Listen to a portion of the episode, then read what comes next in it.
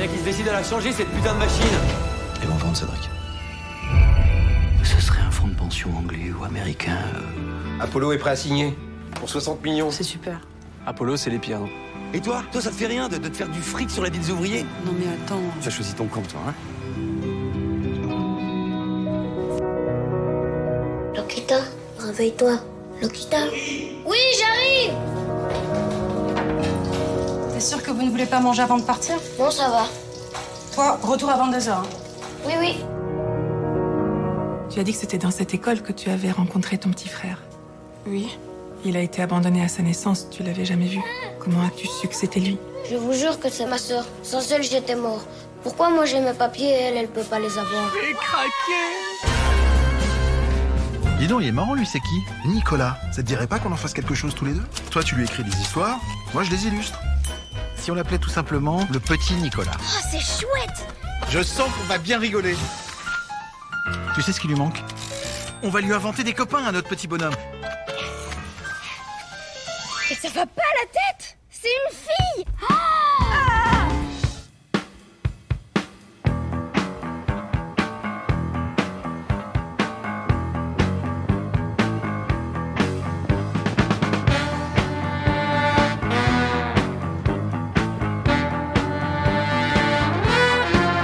Nouvelle émission de Movies, l'émission de ceux qui aiment le cinéma en salle.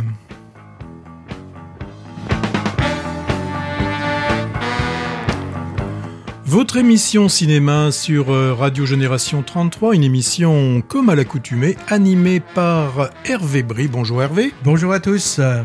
Et votre serviteur Patrick Servel.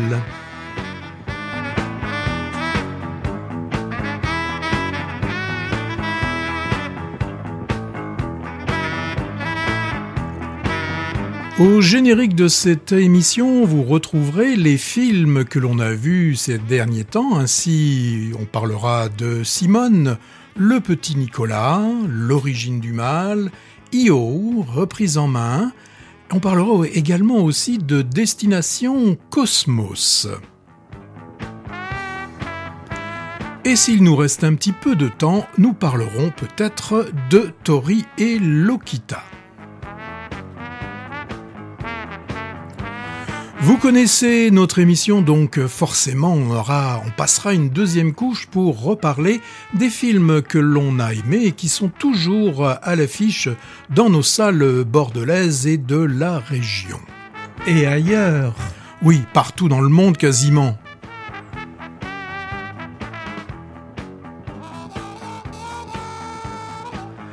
Eh bien, évidemment, évidemment aussi, euh, on regardera forcément dans, dans le viseur, puisque ça, c'est vraiment une habitude que l'on a pris de regarder les films qui nous donnent envie, simplement en visionnant les génériques et en regardant les bandes annonces, parce qu'on ne rate pas les bandes annonces. Oh, il nous est arrivé l'autre jour, est-ce qu'on le raconte Oui, on le raconte? On était dans un cinéma, nous parlions un petit peu comme deux, deux commères, comme deux vieilles vampes, et puis euh, derrière nous, il y a quelqu'un qui nous a dit, mais non, mais c'était même la pub, je crois. C'était même pendant la pub. Alors vous voyez, faut. On s'est fait fâcher. hein. Ouais, ouais, ouais. Alors on s'est vraiment, vraiment fait euh, fâcher. Alors on, on a, euh, vous savez, on, on a beaucoup euh, d'auditeurs, même pour certains qui, qui sont d'assez loin. Euh, on en a peut-être aussi qui sont un petit peu, un petit peu plus proches. Alors, c'est Toinette euh, de Marseille et j'ai écouté Movies parce qu'en fait, je suis copine avec euh, Isa et Eric de Saint-Pierre et Miquelon et c'est eux qui m'en ont parlé et j'avais pas du tout euh, écouté. Alors, du coup, ce week-end, eh ben, j'avais rien à faire. Donc, euh, euh, il y a mon petit-fils qui m'a mis l'instant ciné là sur le Google et euh, je me suis fait l'intégrale l'intégrale de la saison 1 de Movies euh, 2021-2022 et euh, je me suis fait aussi les épisodes de la saison 2 là, qui a débuté en septembre. Et ben, euh, je voulais vous féliciter là tous les deux. Euh, je vous encourage. C'est extra. Et moi, je suis pas allée à la salle de cinéma depuis à peu près 1956. Et ben, j'ai décidé d'y retourner. Et ben ouais. Allez les gars, je suis avec vous, c'est toi net. Merci, Toinette. Euh, On est avec euh, vous également. Alors, quand elle m'a parlé d'intégrale, j'ai eu, un petit, un petit peu peur, mais bien évidemment, elle parlait de la saison 1 de Movies. C'est sympa, ça nous fait de la pub, nos auditeurs. hein. Oui, oui, oui, non, mais très, très, très agréable d'avoir un petit peu ce, ce chant des cigales venant euh, du sud de la France. Restons nous plutôt dans le bah, dans le secteur. Hein. Euh, et si tu nous parlais, euh, Hervé, d'un Ah oui, oui. festival que Oui. tu as vu, que tu, enfin, où on a été tous les deux, mais c'est à toi. Un mot que revient la parole. le FIFIB, Festival Inter- International du film indépendant de Bordeaux. C'était la 11e édition et elle s'est terminée il y a quelques jours. Alors sur la centaine à peu près de longs et de courts-métrages pro- proposés, moi j'en ai vu à peu près une dizaine, pas plus. Mais ma récolte a été assez intéressante. hein. Alors c'est un peu difficile d'en parler en détail parce que les films sont soit distribués dans plusieurs semaines, euh, plusieurs mois, voire, ou, pas distribués du tout d'ailleurs, ou alors accessibles seulement en DVD ou streaming.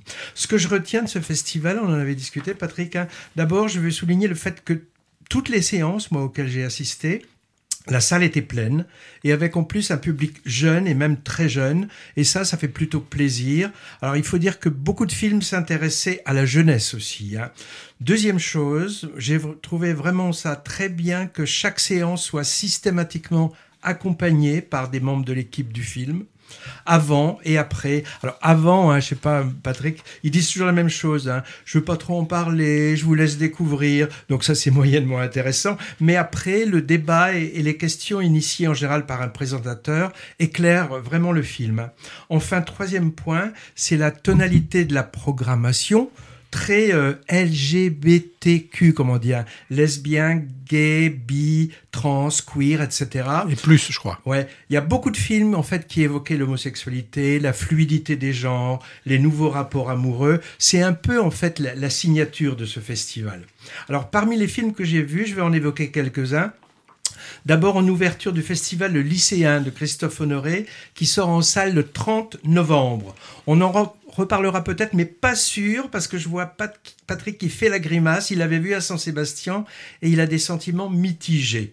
Très mitigé. En clôture, j'ai vu Stella est amoureuse. Ça, c'est la chronique d'une lycéenne parisienne, l'année du bac, dans les années 80, qui découvre les joies des boîtes de nuit, en particulier les bains-douches à Paris. C'est vraiment un film euh, jukebox sur l'époque. On piochera sans doute dedans pour la bande-son de Movies. hein. Les parents de cette Stella, c'était Marina Foïs, Foïs, Foy? Foyce, il paraît. et Benjamin Biolay, et le film sera sur les écrans bientôt mi-décembre. En compétition, avec une récompense méritée, mais je ne sais plus laquelle maintenant, euh, Junior, avec un S. Euh, C'est une comédie très réussie sur des ados provinciaux biberonnés aux jeux vidéo et qui montent une arnaque en ligne qui va les dépasser. Euh, c'est très très juste, je trouve, hein, avec Vanessa Paradis royale en, en maman dépassée elle aussi. Alors la sortie, ben faudra attendre un peu. Hein. J'ai vu ça avril 2023. Je retiens également deux films du metteur en scène James Cameron Mitchell. C'est un réalisateur euh, américain indépendant auquel le festival rendait hommage, hein, avec plusieurs de ses longs, longs métrages. Euh, j'ai vu- revu de lui. Alors, tu- je l'avais conseillé, mais tu n'y es pas allé, Patrick. Mais si tu peux le choper en DVD ou en streaming, de 2002, ça s'appelle Hedwig and the Angry Inch. Alors, titre pas traduit et, et d'ailleurs assez intraduisible. C'était son premier film. C'est une tragicomédie, comment dire, queer, punk et trash. Je peux pas dire mieux. C'est entre le Rocky Horror Picture Show et Phantom of the Paradise de Brian De Palma.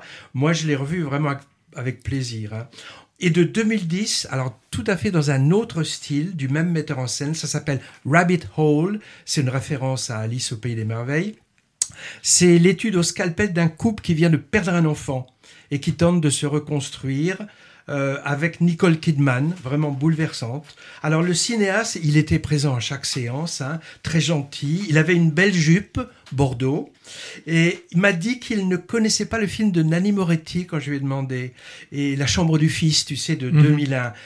Alors il m'a dit qu'il ne le connaissait pas, mais moi j'ai des doutes. hein. Alors voilà, c'était quelques mots de mon fifib.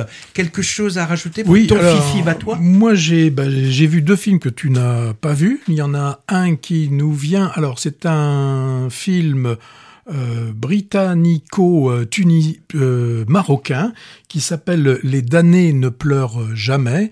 C'est un, c'est vraiment le mélodrame, mélo- mélodrame qui euh, euh, qui, qui se qui se passe donc à, à Tanger, si je me souviens bien. Oui, c'est bien à Tanger. Où là aussi, bah, on voit euh, un peu en, en filigrane le, le euh, l'appel euh, touristique pour une, population euh, une population gay qui qui va semble-t-il euh, chercher chercher ben, chercher des, des, jeunes gens des jeunes des jeunes marocains. Ça parle également de la prostitution. Alors j'ai on a conversé avec le, réalisateur qui, qui était là.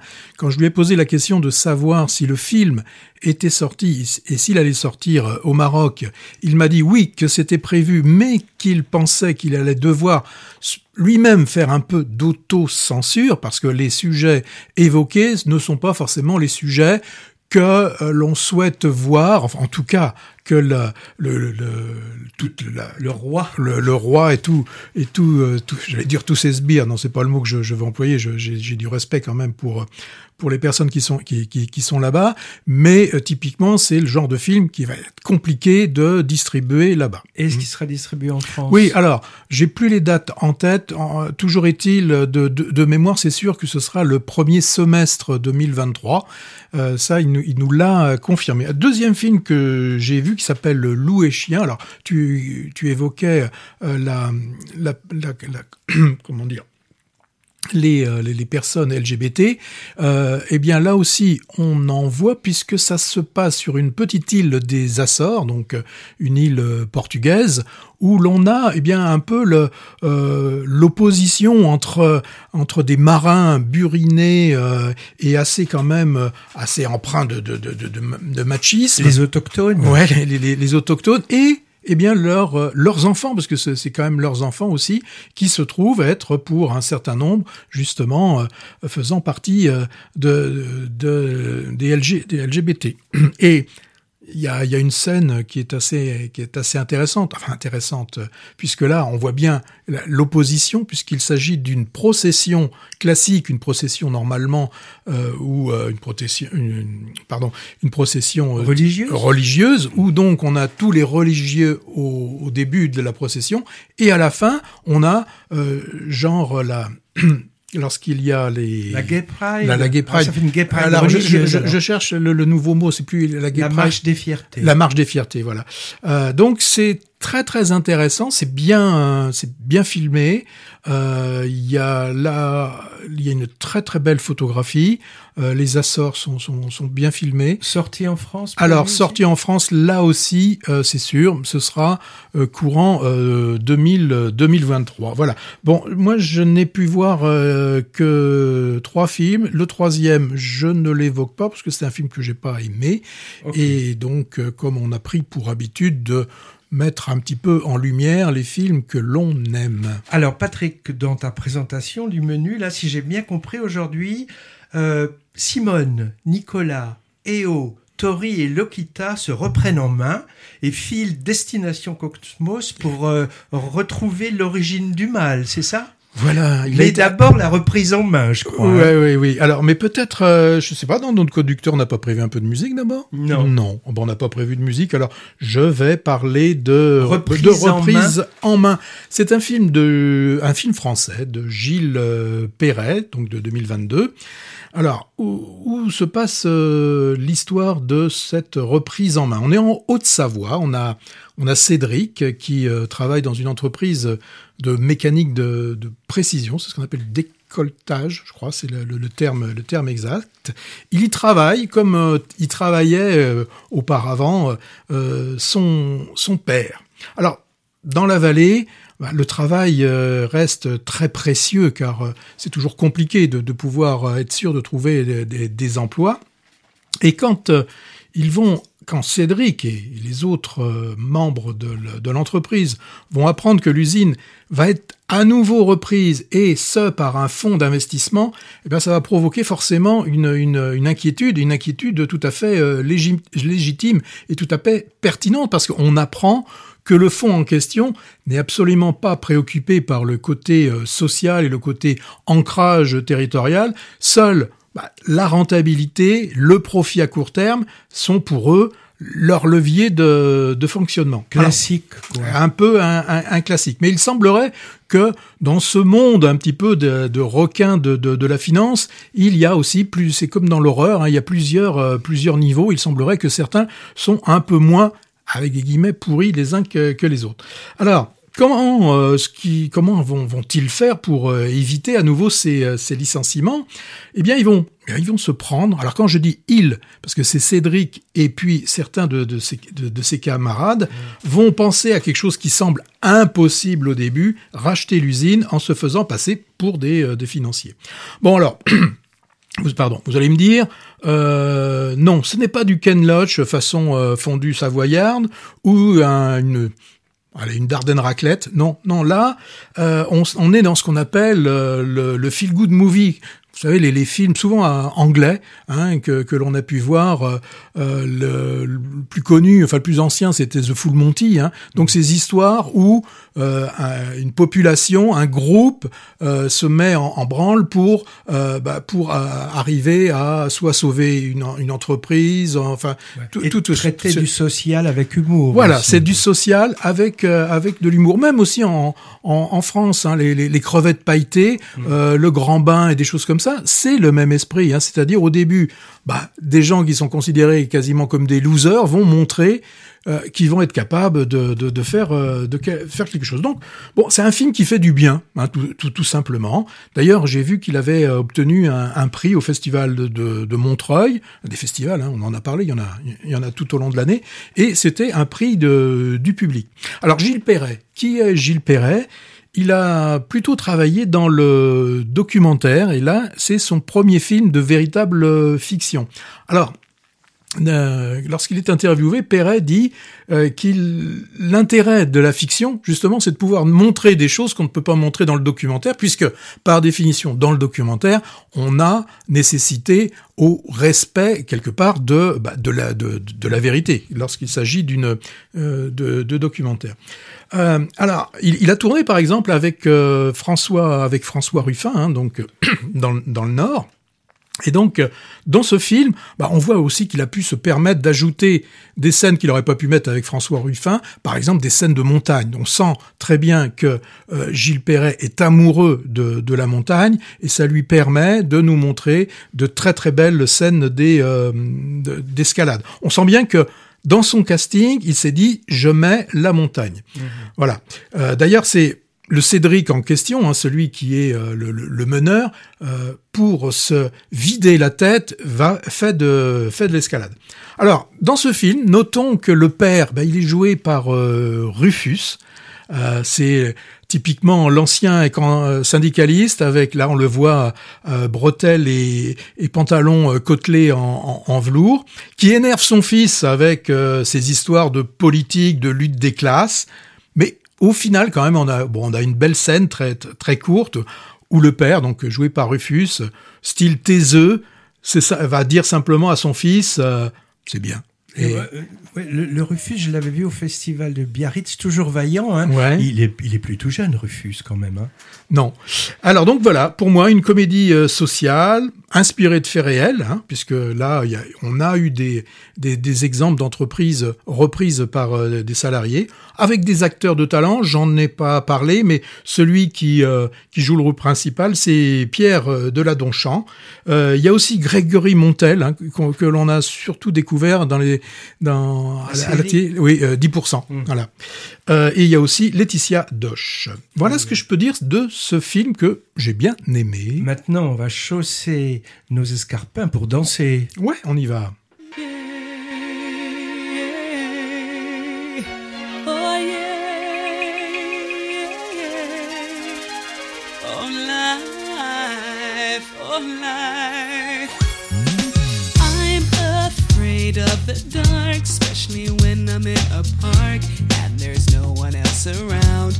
I get the shivers. I don't wanna see a ghost. It's a sight that I fear most. I'd rather have a piece of toast. Watch the evening news. Life, oh life, oh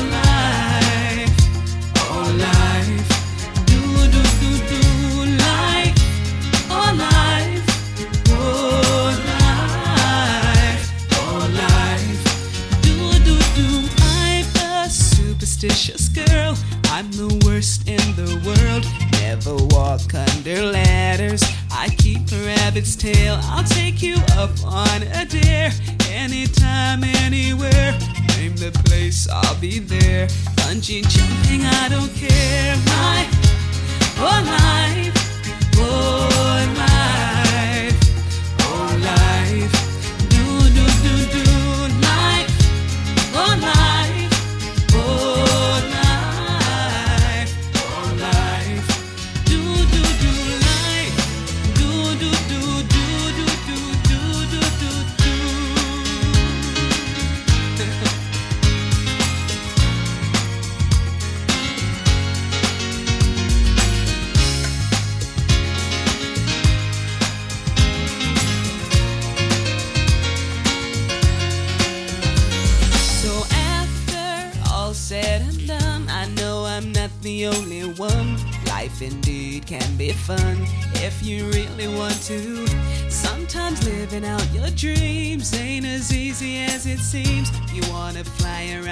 word.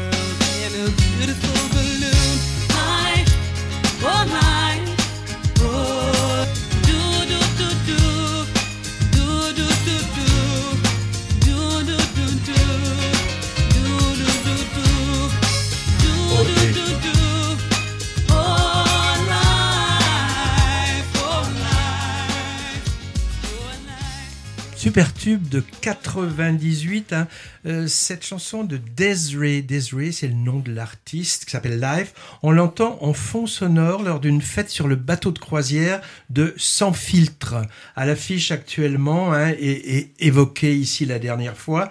Euh, on avait évoqué une satire euh, vacharde poussive, hein, disent Non, pas poussive, pas poussive. contre les riches et, et contre les pauvres Les aussi ultra riches. Les On le mettra en deuxième couche quand même parce que Patrick il tient. On parle de quoi maintenant? Bah, c'est toi qui vas nous.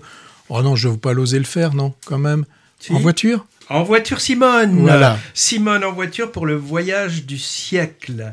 Euh, ce film, c'est un biopic, c'est-à-dire biogra- biographie filmée de Simone Veil par euh, Olivier Dahan. Alors Olivier Dahan, cinéaste euh, avec une dizaine de longs métrages déjà à son actif, celui-là, il a alterné, on va dire, les, les succès et les flops. hein.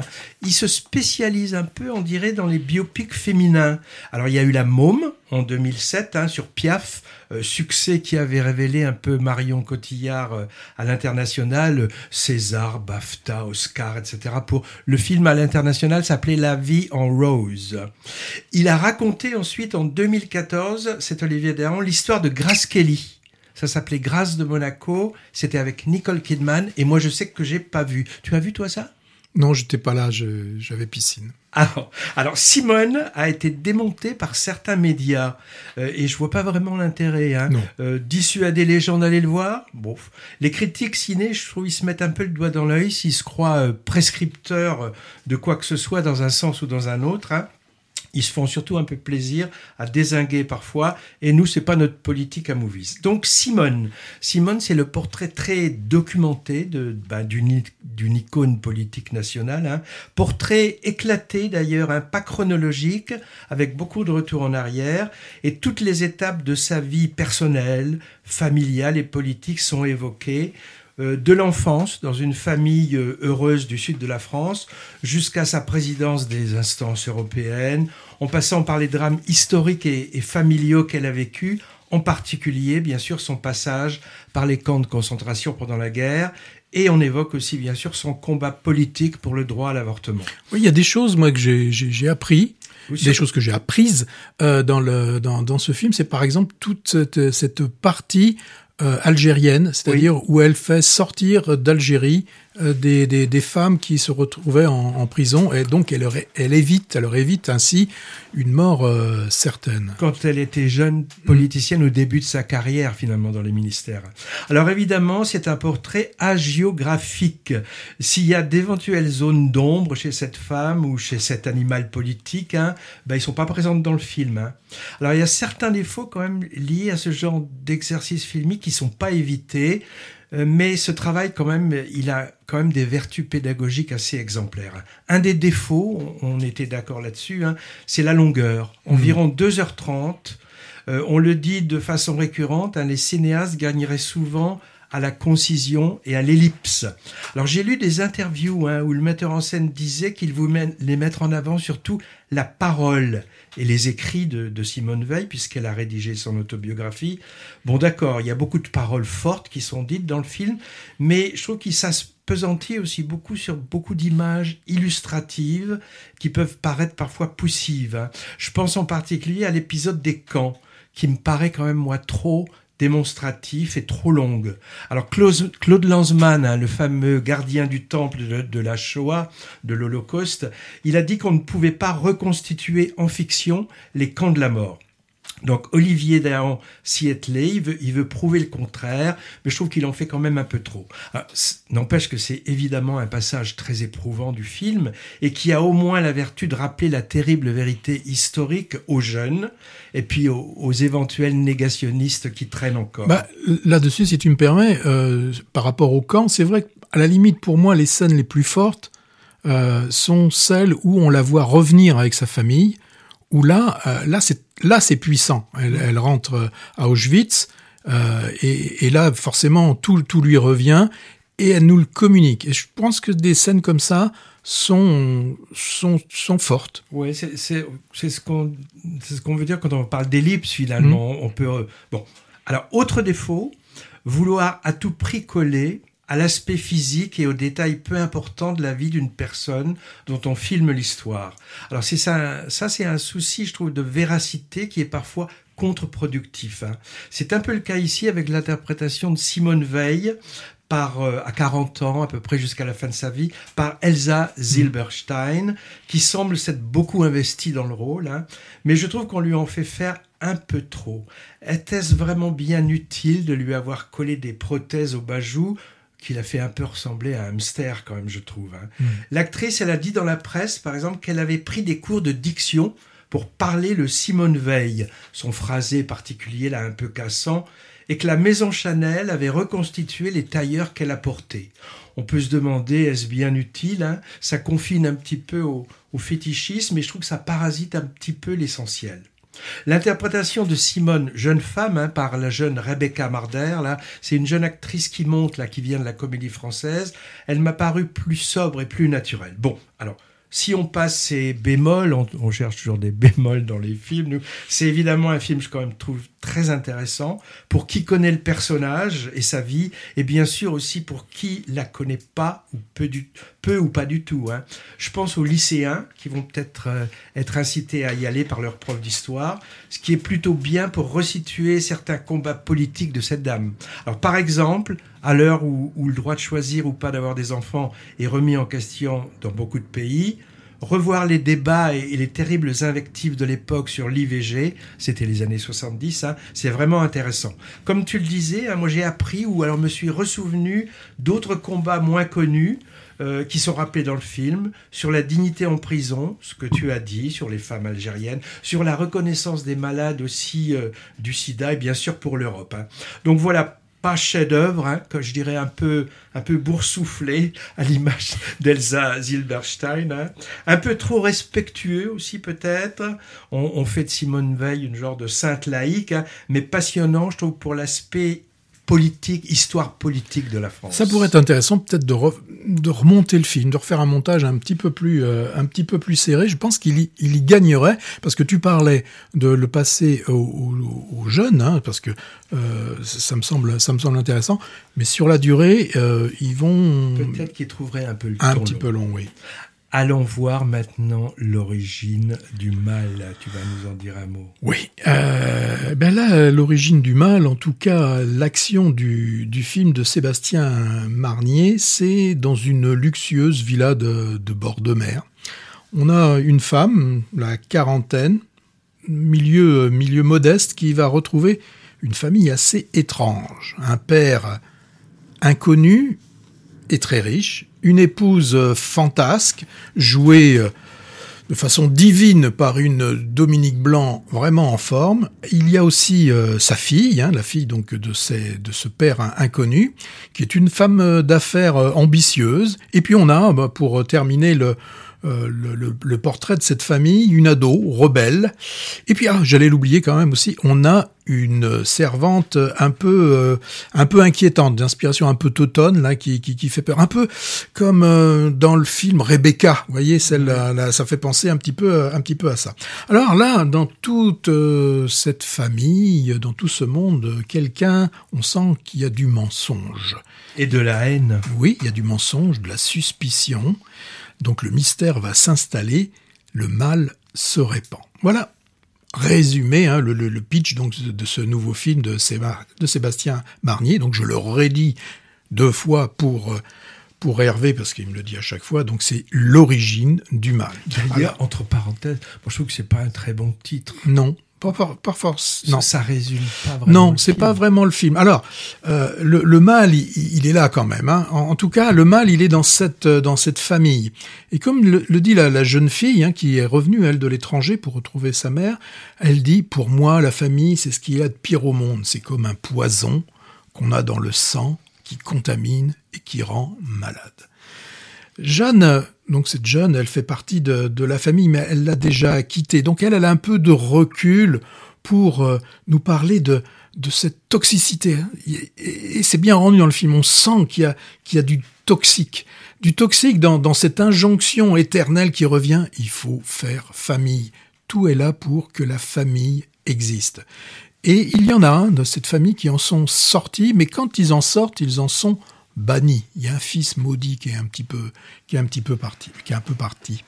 Donc, euh, en fait, dans, dans, dans, ce film, que je redis, hein, sur, euh, sur le, le, poison et ce qui peut se passer dans, dans, dans, une famille, mais chacun joue quand même un rôle. Hein. Ils, jouent tous des rôles. On pourrait avoir l'impression que cette famille se retrouve dans, dans, dans un grand, dans une pièce de, de, de théâtre, hein, et, et chacun joue un peu ce qu'on attend de lui, le rôle qu'on attend, qu'on attend de lui.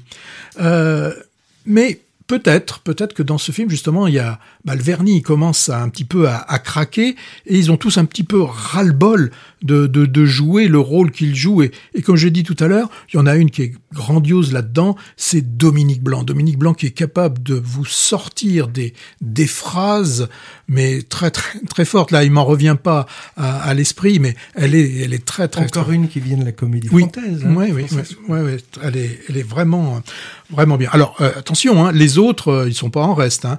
Euh, Laure Calamy là dans ce film va encore nous montrer une fois plus en de plus cette capacité à jouer l'ambiguïté. Là, dans ce film, hein, et là, vous verrez, je ne dévoile absolument rien de ce film, il y a de l'ambiguïté. Et il vous faudra attendre quasiment une heure dans ce film pour avoir vraiment un élément là qui va, quand on, on l'apprend dans le film, oh, on se dit tiens, oh là, ouais, euh, c'est vraiment, vraiment, euh, vraiment bien. Alors, j'ai pas parlé du rôle du, du, du patriarche, c'est Jacques Weber. Hein, alors c'est un patriarche diminué, hein, parce qu'il a eu un, un, accident cérébral.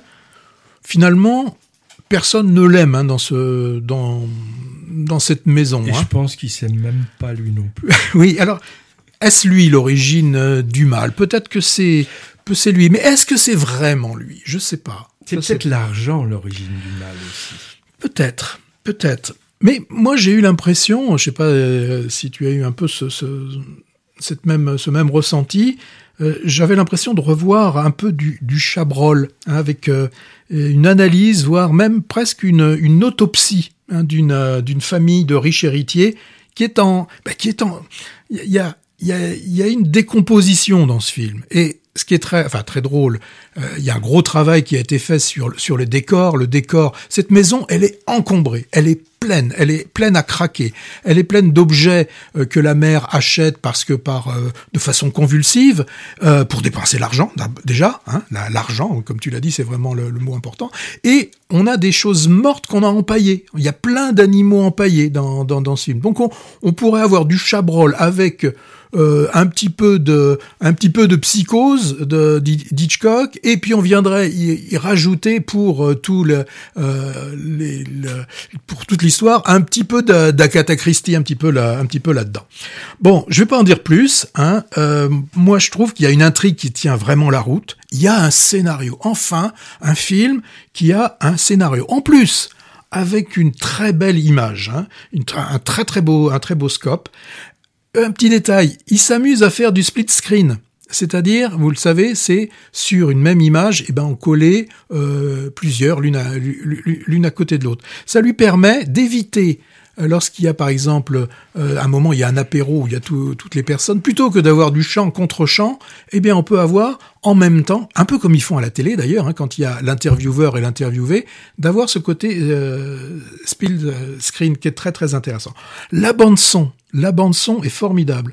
On a des basses profondes, euh, on a des crissements, des coassements. Il y a vraiment, alors c'est le terme un peu anglais qui me vient à l'esprit, du, du sound design. Il y a vraiment un, un, un, design du, du, du son. Il y a vraiment un gros travail. Là, on ne parle pas de de, de, de, de musique de film, mais vraiment de, de, de bande son. Et d'ailleurs, on en parlera peut-être dans EO ici. Il y a un Oui. très grand Mmh. travail sur le Oui, son. On en parlera. Euh, moi, je, euh, je- Donc ça- voilà. Donc moi, c'est quelque chose que j'ai bien aimé. On l'a vu ensemble. Euh, très bon thriller, un psychologique. Moi, j'avais pas vu la bande-annonce, donc j'ai été surpris. Peut-être qu'il faut bannir finalement la vision des bandes-annonces qui donnent une vision faussée euh, ou qui dévoilent les choses. hein. En tout cas, euh, description jubilatoire de cette famille dysfonctionnelle. J'espère qu'il en existe peu des familles comme ça. Je trouve que le film, ce genre de film, se démarque des productions francophones hein, qui sont soit des comédies, soit des tragédies romantiques, ou bien alors des drames sociaux et politiques. Et ça, ils sont légion. Et là, je trouve que ça change un peu. D'accord pour le côté Chabrol, pour euh, encore, encore plus acide, et, et sans dévoiler rien du tout. La fin m'a fait beaucoup penser à la cérémonie de Chabrol. J'en dis euh, pas plus. hein. Euh, Qu'est-ce qu'on fait? On, on- on danse maintenant? On écoute la musique du film, justement, l'origine du mal.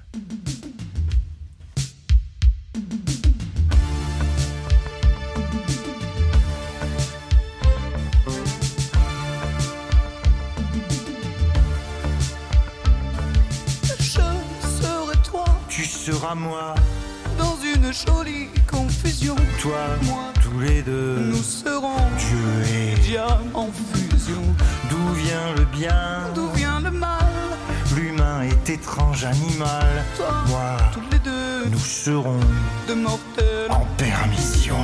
Et si le destin nous étrive, sans doute et sans une question, nous partirons à la dérive, sans jamais craindre, nous mourrons. Si les regrets nous reviennent, nous en ferons une chanson comme une gentille rengaine, comme un rassurant poison. Dans nos yeux, il y a des sourires, de beaux et joyeux souvenirs, des anniversaires de tristesse, des aveux qui nous blessent. Dans nos yeux, il y a des regrets, des larmes de 14 juillet, des fleurs et des oiseaux qui chantent, les mots qui nous hantent.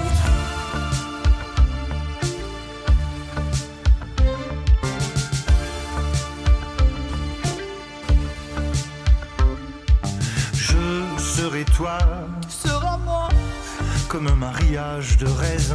Toi. Moi, tous les deux, nous serons un mensonge. de passion. D'où vient le D'où vient le mal Tout ça au fond nous est égal. Toi, tous les deux, Nous serons la honte. qu'on porte au fond. Et si le destin nous achève, sans doute et sans une question, comme l'ont fait Adam et Ève, dans la pomme nous croquerons. Et si les regrets nous avalent, nous chanterons cette chanson d'une voix pure comme cristal. La vie nous la narguerons. Dans nos yeux, y a des sourires, de beaux et joyeux souvenirs. Des anniversaires de tristesse, des aveux qui nous blessent. Dans nos yeux, y a des regrets, des larmes de 14 juillet, des fleurs et des oiseaux qui chantent, les mots qui nous hantent.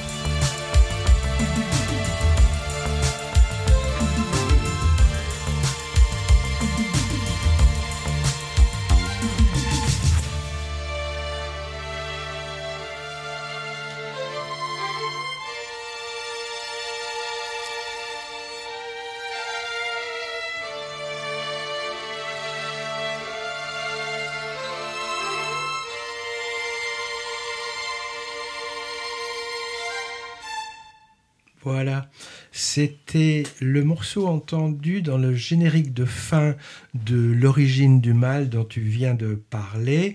Et le morceau s'appelle aussi L'origine du mal. C'est de deux auteurs, compositeurs, interprètes, euh, l'un québécois, Pierre Lapointe, assez reconnu, et l'autre française, qui s'appelle Fishbar, plutôt underground. Et ils entremêlent leur voix dans, dans ce morceau qui est, qui est assez beau. Alors, euh, canadien-québécois, je pense que L'origine du mal, c'est peut-être une coproduction franco-québécoise, parce qu'il y a aussi, on n'en a pas parlé, il y a l'actrice Suzanne Clément qui joue dans L'origine du mal, euh, habituée des films de, de Xavier euh, Dolan. On cause de quoi maintenant Mais c'est cause- toi qui va, oh, qui va nous parler. Ben, on l'a entendu Ah, voilà. très- de façon très courte dans le dans le dans l'introduction. Tu vas nous parler du petit Nicolas. Oui, j'ai failli rater ce film. C'est pas que- pas un homme politique.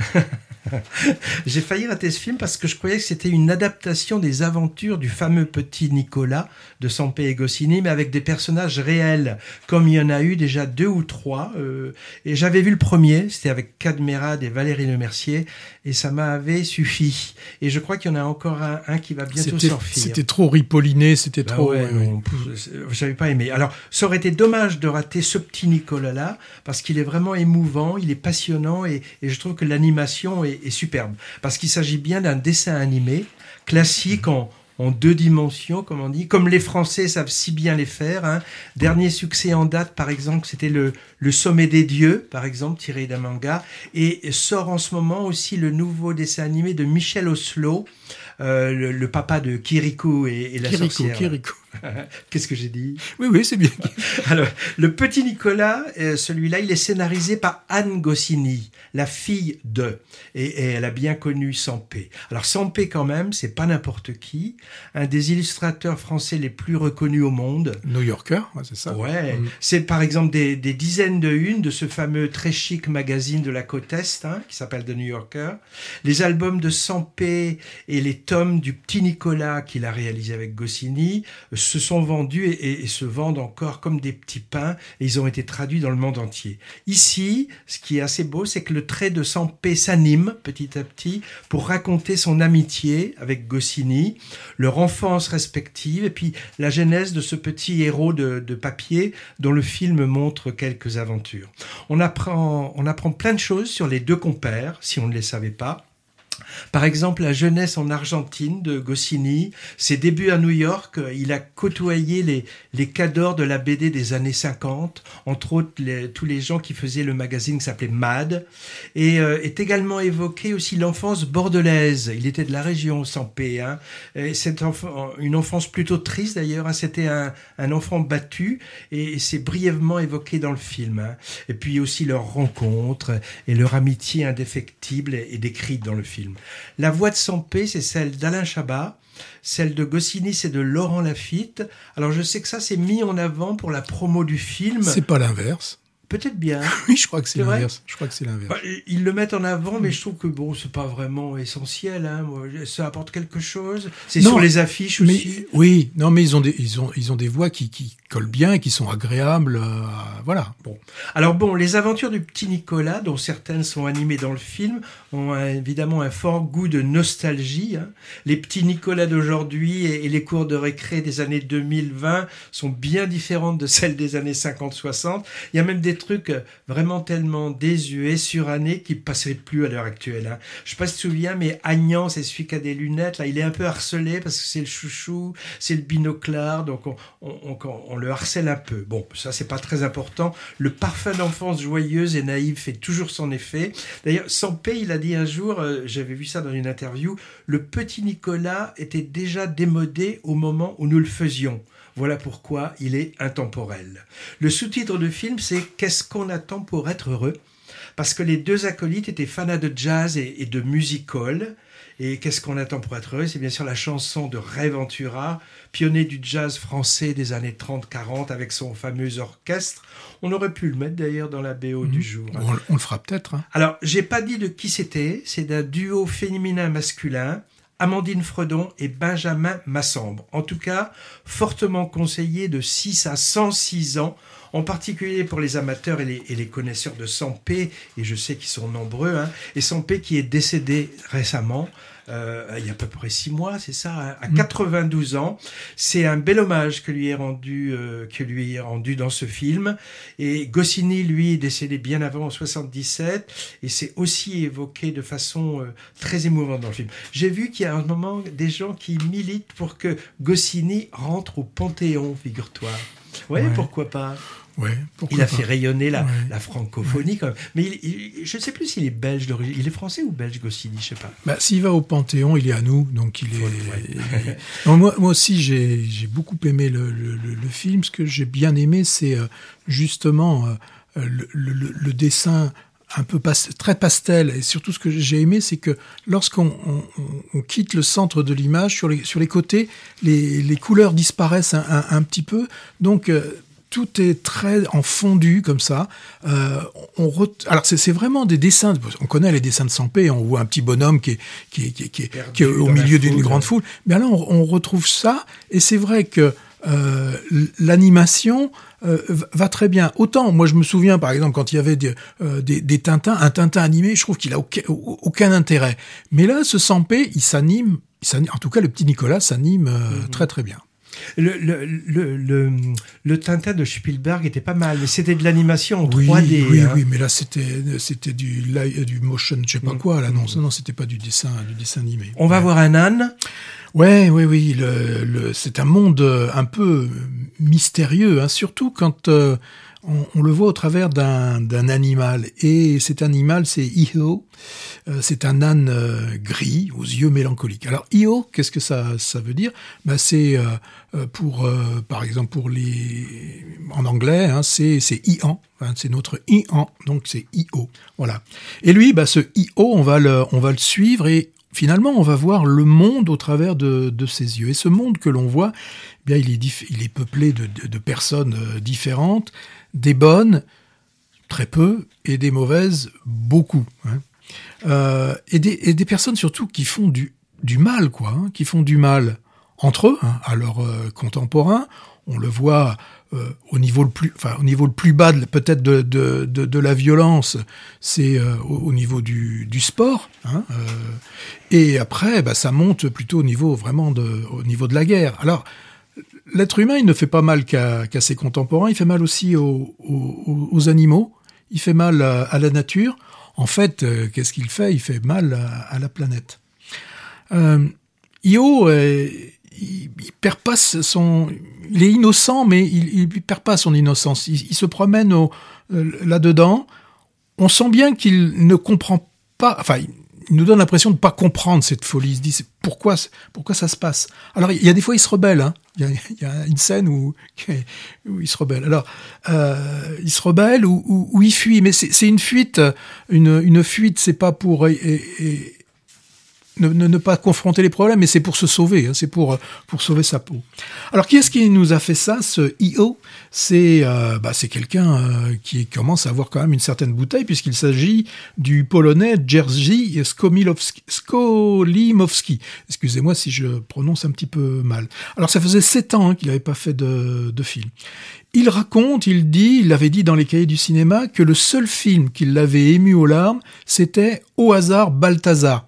Donc le, le, le film de un- Bresson, de Bresson, des hein. années 60, ouais, hein. 64, un truc comme ça, ouais. Euh, il, euh, il- il- à ce moment-là, il a, il a acquis la conviction qu'on peut, avec un animal, en faire un personnage, mais que ça peut être aussi une véritable source euh, d'émotion. Bon, c'est vrai que des sources d'émotion, on l'a, on l'a connu au travers des Polis, au travers des Belle et Sébastien et des choses comme ça. Mais là, c'est quand même on- ce Ian, ce Io, euh, il, traverse et il voit tout, tout, tout ce monde. Alors, moi, ce que j'y ai vu, c'est avant tout une œuvre euh, poétique. hein. Euh, il y a une toute sa narration, il la base sur des, des, des émotions. Alors des émotions au travers bah, de deux, euh, moyens qui- font le cinéma. D'abord des images qui sont superbement travaillées, belles au niveau de la composition, de la colorimétrie. Là vraiment, il y a un travail qui est assez assez extraordinaire sur un format, je crois 1,85. Donc on n'est pas dans- là, on n'est pas dans du scope, hein, donc euh, dans un format beaucoup plus euh, beaucoup plus classique. Et comme on l'a vu tout à l'heure en parlant d'un autre film, il y a une bande son qui est absolument très très travaillée. Elle est très très très forte. hein. Alors euh, Jerzy, euh, il, Skomilowski, il est habitué, hein, il a travaillé avec des, des grands acteurs, hein, puisque on, on se souvient forcément euh, de Jeremy Irons dans euh, Travail au noir. Il avait aussi travaillé avec euh, avec Robert Duval. Donc là, on se dit passer, bon, peut-être avec des des, des bêtes de cinéma, là, en allant avec un véritable animal, ça n'a pas dû être forcément simple que de faire tourner un âne. Euh, il nous le dit, c'est un âne de race sarde. En fait, dans le film, hein, j'ai trouvé ça dans un dossier, euh, il, il y a six ânes différents. C'est pas le même. C'est comme Saturnal, canard de Oui. nos enfances. Il y avait des dizaines de Bah Saturnal. oui, parce que ça, ça grandit vite. Hein, c'est un, un, un, il y petit avait canard. 6 IO alors. Oui, ouais, Euh, bah, il y a eu un moment donné, avant que je lise ça, j'ai vu, il y, avait, il, a une couleur à un moment donné qui est pas exactement la même que, les autres. Bah, je pense qu'il y a eu même des scènes qui n'ont pas dû être faciles à, travailler. Je me souviens d'une où on voit des, des énormes chutes d'eau qui viennent d'un lâcher de barrage, où devant il y a aussi une grande passerelle où on voit l'âne dessus. Là, il a dû y avoir, je pense, beaucoup de, travail de persuasion. Alors bien sûr, hein, ils ont rajouté à la fin, aucun animal n'a été euh, blessé, ni, enfin, il il aurait rien, rien arrivé.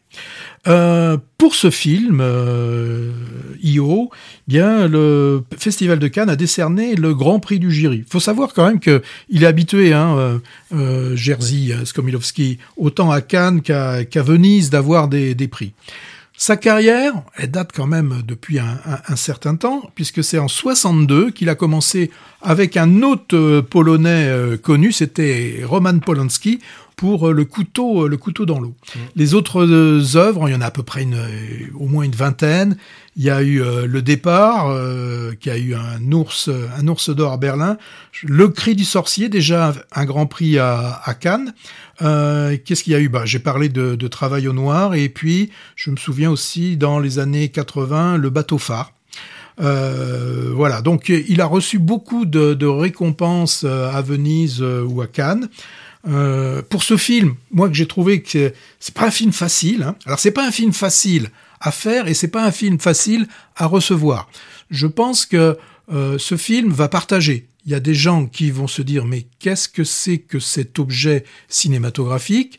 Et puis d'autres qui vont se laisser euh, emporter et qui vont suivre cette émotion, cette, ce, ce conte, et ils, vont, ils vont vagabonder avec, euh, avec, avec ce film. Donc, je vous le dis, on aime ou on n'aime pas. Moi, j'ai plutôt aimé. Alors, euh, il y a juste, sans rien dévoiler, une scène où apparaît une actrice. C'est- d'ailleurs, le film n'a presque pas de dialogue. C'est le moment du film où il y a le plus de dialogue à la Oui, fin. alors il y a une scène là, donc où il y a une, une actrice connue, très connue, euh, qui ça me pose un peu souci. Je me demande ce que vient faire cette scène. Oh, Franchement, je ne comprends pas. Ben, mais- hormis, Voilà. hormis peut-être d'avoir eu de, les moyens de produire ce film en disant, vous savez, dans pour ce film, J'ai une star j'ai une, internationale. j'ai une star, et donc forcément la star, elle a, elle a tourné. Mais c'est vrai que c'est pas bien racolé au reste du C'est, c'est- peut-être ce qu'on appelle un, un caprice, hein, qu'on peut laisser passer aux personnes un peu plus âgées et qui ont fait beaucoup de, beaucoup de films. Alors, en tout cas, ouais, Oui. moi, je, je, Ouais. je veux dire que c'est une sorte d'expérience sensorielle, finalement, visuelle, auditive, et qui pourrait presque avoir sa place dans un musée d'art contemporain. Moi, j'avoue que je me suis parfois ennuyé. Hein. C'est c'est quand même assez expérimental. hein. Et pour un papy de, je sais pas, 80, 85 ans, ouais, c'est quand même assez étonnant. Hein. Les jeux sur les couleurs, par exemple, aussi, avec ces filtres rouges, etc. Le choix de la musique aussi, c'est très varié. Enfin, c'est vraiment étonnant. Film animalier avec beaucoup de bêtes, parce qu'il n'y a pas que l'âne. hein. Il y a aussi des vaches, des chiens, des chevaux. Mais ce que je trouve intéressant, c'est pas du tout anthropomorphique comme les films de Disney. Ah. C'est-à-dire qu'on ne leur prête pas des sentiments ou Non. des comportements humains. Et mais quand même, il y a aussi des pas mal de caméras subjectives. hein. C'est-à-dire on nous donne à voir parfois ce que capte ce pauvre animal. Il y a aussi un animal étonnant dans le film. hein. C'est une espèce de robot. Alors Ah. tu m'as donné une explication, mais je suis pas convaincu. hein. C'est ce, ce- ouais, ce sont des, des, des robots militaires Ouais. et qui, re- qui, qui sont tout à fait, qui sont ressemblants étrangement à des, à des chiens de guerre. hein. Alors en tout cas, euh, conseillez si vous aimez, on va dire, les films atypiques et, et expérimentaux.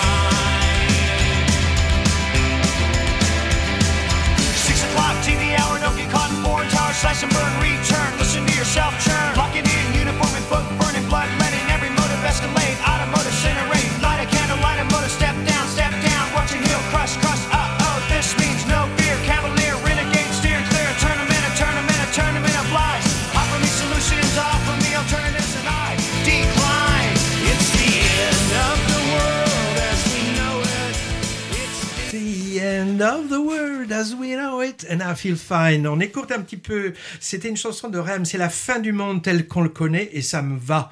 Euh, c'est chanté ce groupe en 87.